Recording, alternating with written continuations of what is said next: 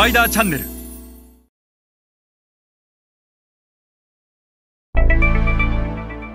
皆さんこんにちは。スパイダーの森部です、えー、今日は ASEAN 5カの近代小売の店舗数についてお話をします。えーとまあ、あのこのシリーズ先進グローバル消費財メーカーのですね、えー、キーサクセスファクター主要成功要因を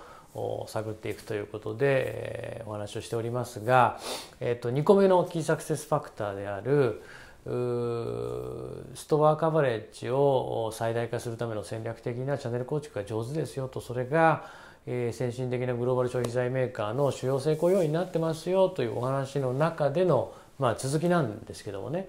えー、とその中で、まあ、あのいわゆる中間層が重要であってその中間層に到達するために TT が重要であってで TT というのは数が多いので、えー、いわゆるディストリビューションネットワークをしっかり作んないといけないとディストリビューションチャンネルをしっかり作んないといけないという話をしてきた中での話なんですけど、えー、MT も当然重要なんだけど TT が非常に重要であると。でなぜ TT をやらないと儲からないかということを近代小売の数の原理から説明すると非常に分かりやすいので今日はその話をしたいと思うんですけどもあのこれはですね ASEAN5 カ国の近代ゴールの店舗数の数なんですけどその例えばインドネシアで最も近代小売の店舗が大きい、えー、多いねインドネシアで3万5千店舗なんですよ。で日本はコンビニだけで5万店舗あるって言われていてでインドネシアは3万5千店舗 ASEAN では一番多いんだけどもこの3万5千店舗のうちの3万店は、えー、アルファマートとインドマレットなわけですよね。ってことはアルファマートとインドマレットに置けなければ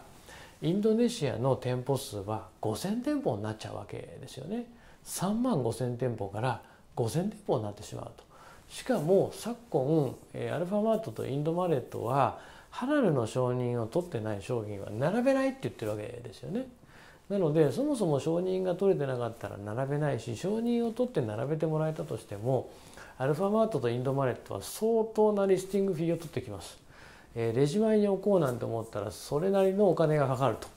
ということを考えるとかなりえ近代小売だけで稼いでいくっていうのは厳しい一方でインドネシアには300万点電動小売があってそれを同時に攻略していかないとそもそもインドネシア取れないですよと。でマレーシアとかタイみたいな先進 ASEAN は近代小売の比率が約約半分であると。でその店舗数が1万3,000店舗6,200店舗でこの中でまあ、あの比較的高い所得の人たちがいるわけで、え、そういったところをこう狙っていけばですね商品単価も高いし、まあ、原稿を出さなければ赤字にはならないという質でやってればですねそれなりに、えー、儲かるんではないかなと。で原稿を出したとしても小さな規模であれば、まあ、タイなんかだと十分プラスには転じれると。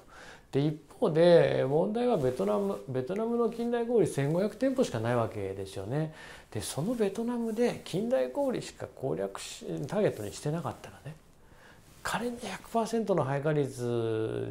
こんなことは現実的にはありえないですけどを得たとしてもね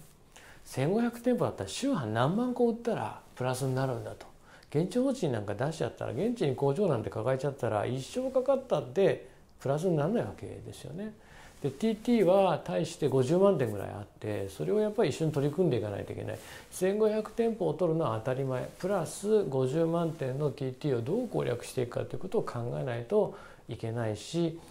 えーまあ、ビーズマートとかファミリーマートコンビニエンスストアもまだまだこれからだしセブンイレブンも去年出たばっかり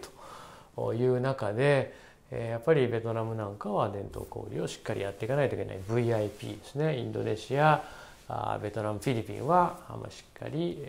TT をやらないとプラスにはならない市場であるということが、まあ、近代小売の店舗数 MT の店舗数からも言えると思います。それでは皆さんまた次回お会いいたしましょう。